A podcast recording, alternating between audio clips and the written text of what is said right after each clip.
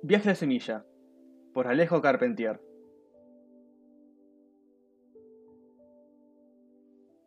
Capítulo 1. ¿Qué quieres, viejo? Varias veces cayó la pregunta de lo alto de los andamios, pero el viejo no respondía, andando de un lugar a otro fisgoneando, sacándose de la garganta un largo monólogo de frases incomprensibles. Ya habían descendido las tejas, cubriendo los canteros muertos con su mosaico de barro cocido. Arriba, los picos desprendían piras de mampostería, haciéndolas rodar por canales de madera, con gran revuelo de cales y de yesos. Y por las alambradas sucesivas que iban desdentando las murallas, aparecían, despojados de su secreto, cielos rasos ovales o cuadrados, cornisas, guirnaldas, dentículos, astrágalos y papeles encolados que colgaban de los testeros como viejas pieles de serpiente muda. Presenciando la demolición unas seres con la nariz rota y el peplo desvaído, peteo de negro el tocado de mieses, se erguía en el traspatio, sobre su fuente de mascarones borrosos. Visitados por el sol en hora de sombra, los peces grises del estanque protestaban en agua musgosa y tibia, mirando con el ojo redondo a aquellos obreros, negros sobre el claro del cielo, que iban rebajando la altura secular de la casa. El viejo se había sentado, con el callado apuntándole la barba al pie de la estatua. Miraba el subir y bajar de cubos en que viajaban restos apreciables. Oíanse, en sordinas, los rumores de la calle mientras arriba las poleas concertaban, sobre ritmos de hierro con piedra, sus gorgojeos de aves desagradables y pechugonas. De las cinco, las cornisas y entablamentos se despoblaron. Solo quedaron escaleras de mano, preparando el salto del día siguiente. El aire se hizo más fresco, aligerado de sudores, blasfemias, ríos de cuerdas, ejes que pedían acusas y palmadas en torsos pringosos. Para la casa mondada el crepúsculo llegaba más pronto. Se vestía de sombras en horas de que su ya caída balustrada superior solía regalar a las fachadas algún relumbre de sol. Las seres apretaban los labios. Por primera vez, las habitaciones dormirían sin persianas, abiertas sobre un paisaje de escombros contrariando sus apetencias, varios capítulos se hallían entre las hierbas. Las hojas de acanto descubrían su condición vegetal. Una enredadera aventuró sus tentáculos hacia la voluta jónica, atraída por un aire de familia. Cuando cayó la noche, la casa estaba más cerca de la tierra. Un marco de puerta se erguía aún en lo alto, con talas de sombra suspendidas de sus bisagras desorientadas.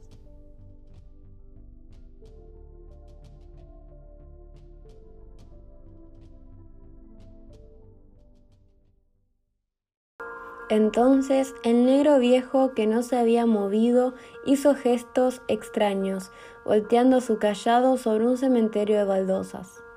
Los cuadrados de mármol blancos y negros volaron a los pisos, vistiendo la tierra. Las piedras con saltos certeros fueron a cerrar los boquetes de las murallas.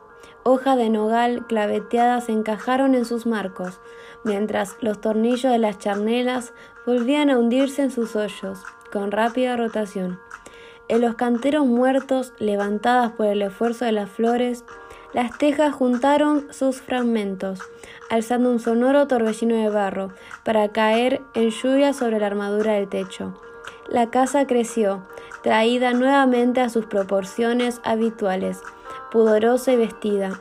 La Ceres fue menos gris, hubo más peces en la fuente, y el murmullo del agua llamó begonias olvidadas.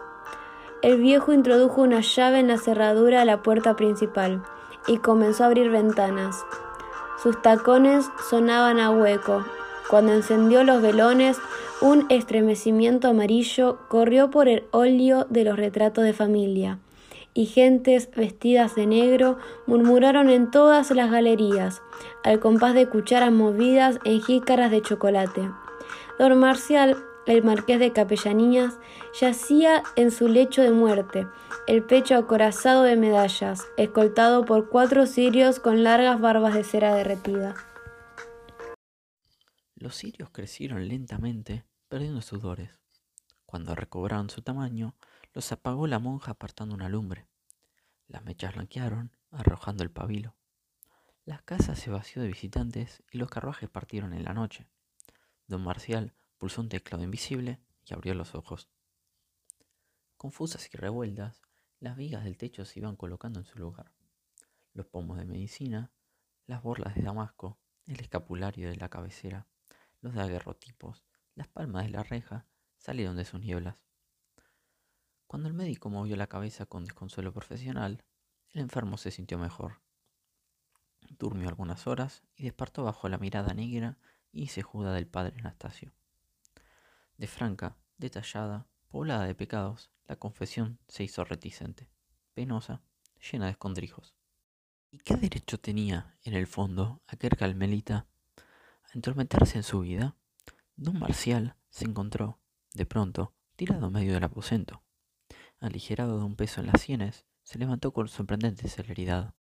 La mujer desnuda, que se desperezaba sobre el brocado del lecho, buscó en aguas y corpiños, llevándose, poco después, sus rumores de seda estrujada y su perfume. Abajo, en el coche cerrado, cubriendo tachuelas del asiento, había un sobre con monedas de oro. Don Marcial no se sentía bien. Al arreglarse la corbata frente a la luna de la consola, se vio congestionado. Bajo el despacho, donde lo esperaban hombres de justicia, abogados y escribientes, para disponer la venta pública de la casa. Todo había sido inútil. Sus pertenencias se irían a manos del mejor postor, al compás del martillo golpeando una tabla. Saludó y le dejaron solo.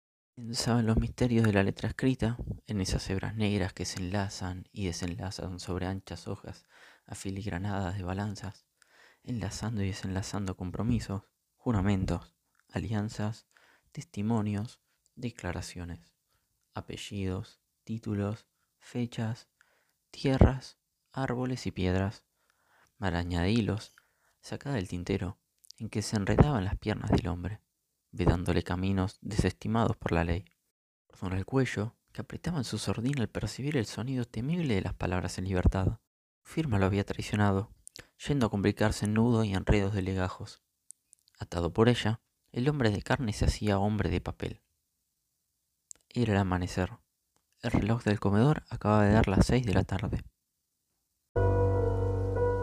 Transcurrieron meses de luto, ensombrecidos por un remordimiento cada vez mayor.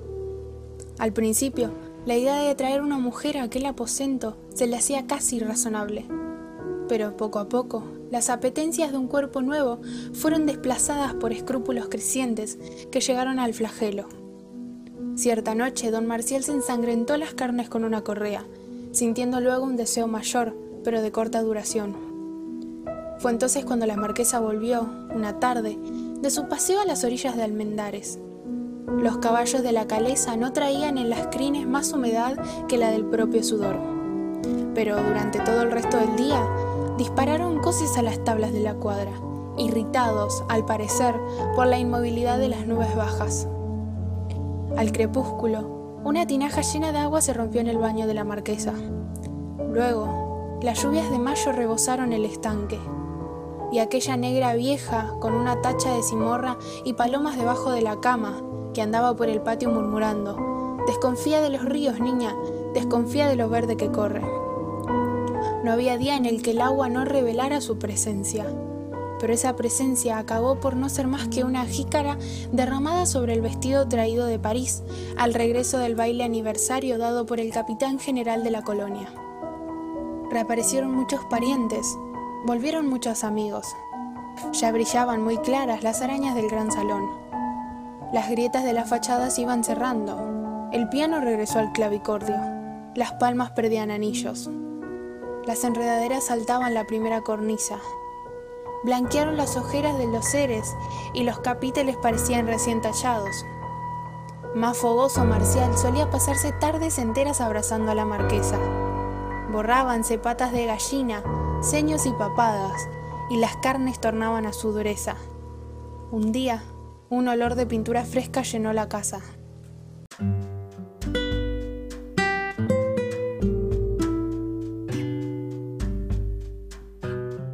Eran sinceros. Cada noche se abrían un poco más las hojas de los biombos, las faldas caían en rincones menos alumbrados y eran nuevas barreras de encajes. Al fin la marquesa sopló las lámparas. Solo él habló en la oscuridad. Partieron para el ingenio, en gran tren de calesas, relumbrante de grupas alabanzas, bocados de plata y charoles al sol. Pero a la sombra de las flores de Pascua que enrojecían el soportal interior de la vivienda, advirtieron que se conocían apenas. Marcial autorizó danzas y tambores de nación para distraerse un poco en aquellos días olientes a perfumes de colonia, baños de benjuí, cabelleras esparcidas y sábanas sacadas de armarios que, al abrirse, dejaban caer sobre las losas un mazo de vetiver. El vaho del guarapo giraba en la brisa con el toque de oración. Volando bajo, las auras anunciaban lluvias reticentes cuyas primeras gotas, anchas y sonoras, eran sorbidas por tejas tan secas que tenían diapasón de cobre. Después de un amanecer alargado por un abrazo deslucido, aliviados de desconciertos y cerrada la herida, ambos regresaron a la ciudad. La marquesa trocó su vestido de viaje por un traje de novia y como era costumbre los esposos fueron a la iglesia para recobrar su libertad. Se devolvieron presentes a parientes y amigos, y con revuelo de bronces y alardes de jaeces, cada cual tomó la calle de su morada. Marcial siguió visitando a María de las Mercedes por algún tiempo, hasta el día en que los anillos fueron llevados al taller del orfebre para ser desgrabados. Comenzaba, para Marcial, una vida nueva, en la casa de altas rejas, la Ceres fue sustituida por una Venus italiana, y los mascarones de la fuente adelantaron casi imperceptiblemente el relieve al ver todavía encendidas, pintadas ya al alba, las luces de los velones.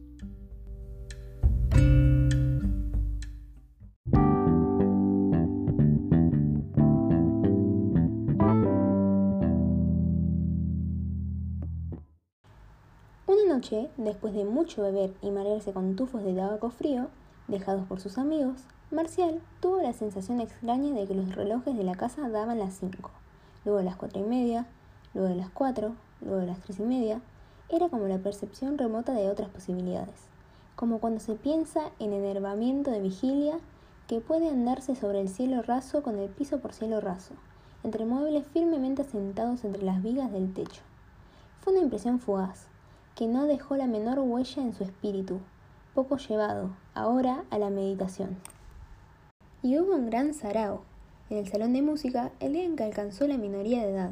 Estaba alegre al pensar que su firma había dejado de tener un valor legal y que los registros y escribanías, con sus polillas, se borraban de su mundo. Llegaba el punto en que los tribunales dejan de ser temibles para quienes tienen una carne desestimada por los códigos.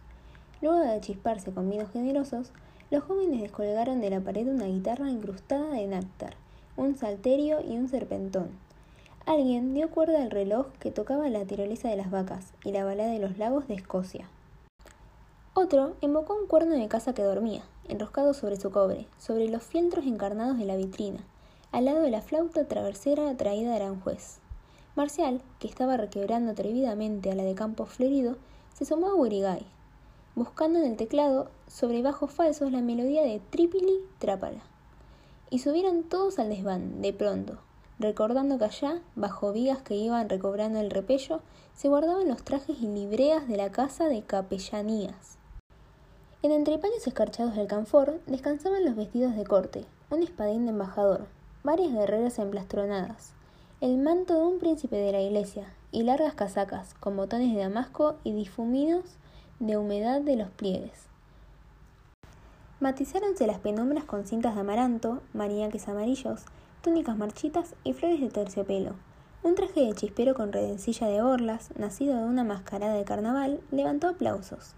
La de Campo Florido redondeó los hombros empolvados bajo un rebozo de color de carne criolla, que sirviera a cierta abuela en noche de grandes decisiones familiares para avivar los amansados fuegos de un rico síndico de clarisas. Disfrazados, regresaron los jóvenes al salón de música.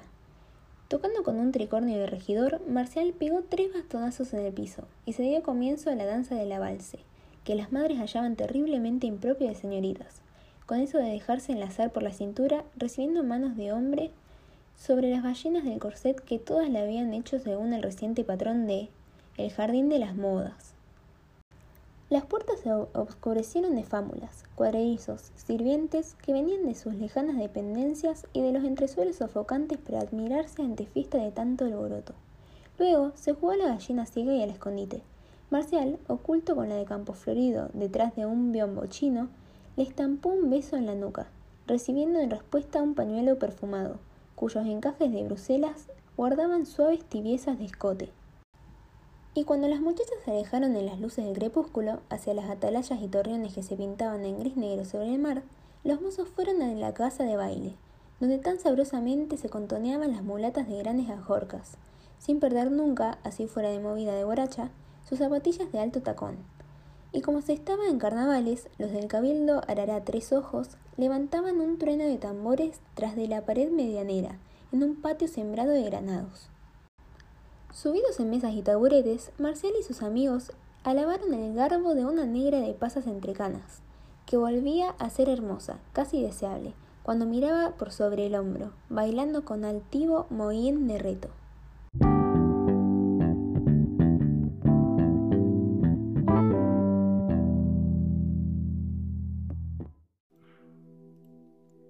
Las visitas de don Abundio, notario y albacea de la familia, eran más frecuentes. Se sentaba gravemente a la cabecera de la cama de Marcial, dejando caer al suelo su bastón de acana para despertarlo antes de tiempo. De abrirse, los ojos tropezaban con una levita de alpaca, cubierta de caspa, cuyas mangas lustrosas recogían títulos y rentas. Al fin, solo quedó una pensión razonable, calculada para poner coto a toda locura. Fue entonces cuando Marcial quiso ingresar en el Real Seminario de San Carlos. Después de mediocres exámenes, frecuentó los claustros, comprendiendo cada vez menos las explicaciones de los dómines. El mundo de las ideas se iba despoblando. Lo que había sido al principio una ecuménica asamblea de peplos, jugones, golas y pelucas, controversistas y ergotantes, cobraba la inmovilidad de un museo de figuras de cera. Marcial se contentaba ahora con una exposición escolástica de los sistemas, aceptando por bueno lo que se dijera en cualquier texto. León, avestruz, ballena, jaguar, leíase sobre los grabados en cobre de la historia natural. Del mismo modo, Aristóteles, Santo Tomás, Bacón, Descartes encabezaban páginas negras en que se catalogaban aburridamente las interpretaciones del universo al margen de una capitular espesa. Poco a poco, Marcial dejó de estudiarlas, encontrándose librado de un gran peso. Su mente se hizo alegre y ligera, admitiendo tan solo un concepto distintivo de las cosas. ¿Para qué pensar en el prisma cuando la luz clara del invierno daba mayores detalles a las fortalezas del puerto? Una manzana que cae del árbol solo es incitación para los dientes. Un pie en una bañadera no pasa de ser un pie en una bañadera. El día que abandonó el seminario olvidó los libros. El gnomón recobró su categoría de duende. El espectro fue sinónimo de fantasma. El octandro era bicho acorazado con púas en el lomo. Varias veces, andando pronto, inquieto el corazón, había ido a visitar a las mujeres que cuchicheaban, detrás de puertas azules, al pie de las murallas. El recuerdo de la que llevaba zapatillas bordadas y hojas de albahaca en la oreja lo proseguía, en tardes de calor, como un dolor de muelas. Pero, un día, la cólera y las amenazas de un confesor le hicieron llorar de espanto. Cayó por última vez en las sábanas del infierno, renunciando para siempre a sus rodeos por calles poco concurridas, a sus cobardías de última hora, que le hacían regresar con rabia a su casa, luego de dejar a sus espaldas cierta cera rajada, señal cuando andaba con la vista baja. De la media vuelta que debía darse por hollar el umbral de los perfumes. Ahora vivía su crisis mística, poblada de dententes, corderos pascuales, palomas de porcelana, vírgenes de manto azul celeste, estrellas de papel dorado, reyes magos, ángeles con alas de cisne, el asno, el buey y un terrible San Dionisio que se le aparecía en sueños, con un gran vacío entre los hombros y el andar vacilante de quien buscaba un objeto perdido. Tropezaba con la cama y Marcial despertaba sobresaltado, echando mano al rosario de cuantas sordas. Las mechas, en sus pocillos de aceite, daban luz triste a imágenes que recordaban su color primero.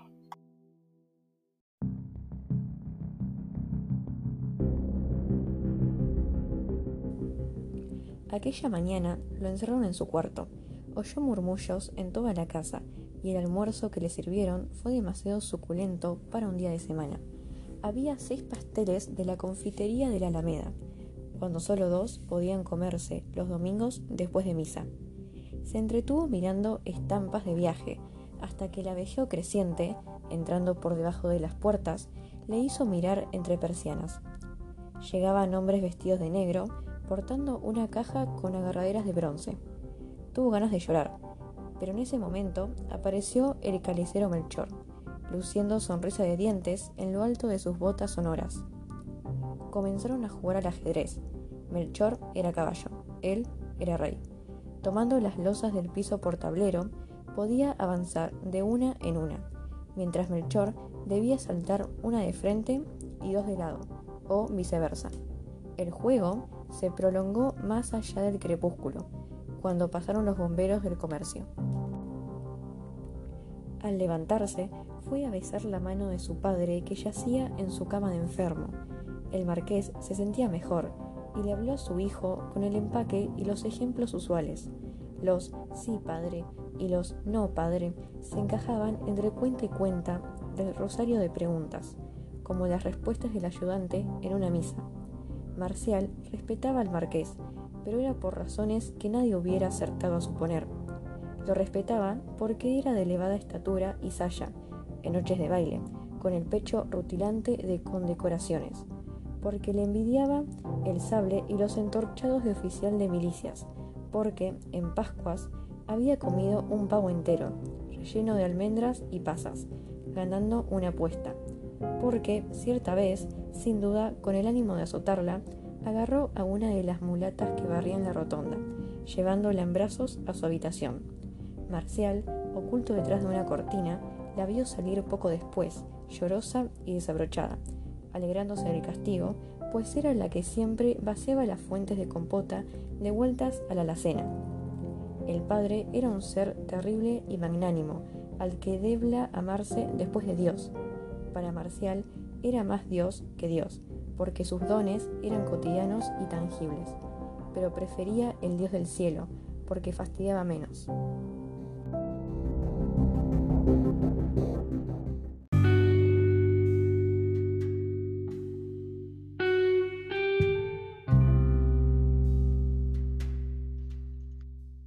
Cuando los muebles crecieron un poco más y Marcial supo como nadie lo que había debajo de las camas, armarios y barbueños, ocultó a todos un gran secreto. La vida no tenía encanto fuera de la presencia del calacero Melchor. Ni Dios, ni su padre, ni el obispo dorado de las procesiones del Corpus eran tan importantes como Melchor. Melchor venía de muy lejos. Era nieto de príncipes vencidos. En su reino había elefantes, hipopótamos, tigres y jirafas. Ahí los hombres no trabajaban como Don Oviundo, en habitaciones oscuras llenas de legajos. Debían de ser más astutos que los animales. Uno de ellos sacó el gran cocodrilo del agua azul, insertándolo con una piga oculta en los cuerpos apretados de dos ocas asadas. Melchor sabía canciones fáciles de aprender, porque las palabras no tenían significado y se repetían mucho. Robaba dulces en la cocina, se escapaba de noche por las puertas del cuadrizo y cierta vez había apedrado a los de la Guardia Civil, desapareciendo luego en la sombra de la calle de la amargura. En día de lluvia, sus botas se ponían a secar junto al fondo de la cocina. Marcial hubiese querido tener pies que llenaran tales botas. La derecha se llamaba Calambín, la izquierda Calamán. Aquel hombre que dominaba los caballos herreros con solo encajarle dos dedos en los belfos, aquel señor de terciopelo y espuelas que lucía chisteras tan altas, sabía también lo fresco que era un suelo de mármol en verano, y ocultaba debajo de los muebles una fruta o un pastel arrebatando a las bandejas destinadas al gran salón. Marcial y Melchor tenían en común un depósito secreto de grajeas y almendras, que, que llamaban el Uri Uri Urá, con entendidas carcajadas. Ambos habían explorado la casa de arriba abajo, siendo los únicos en saber que existía un pequeño sótano lleno de frascos holandeses, debajo de las cuadras, y que en desván o inútil, encima de los cuadros de las criadas, doce mariposas polvorientas acababan de perder las alas en caja de cristales rotos.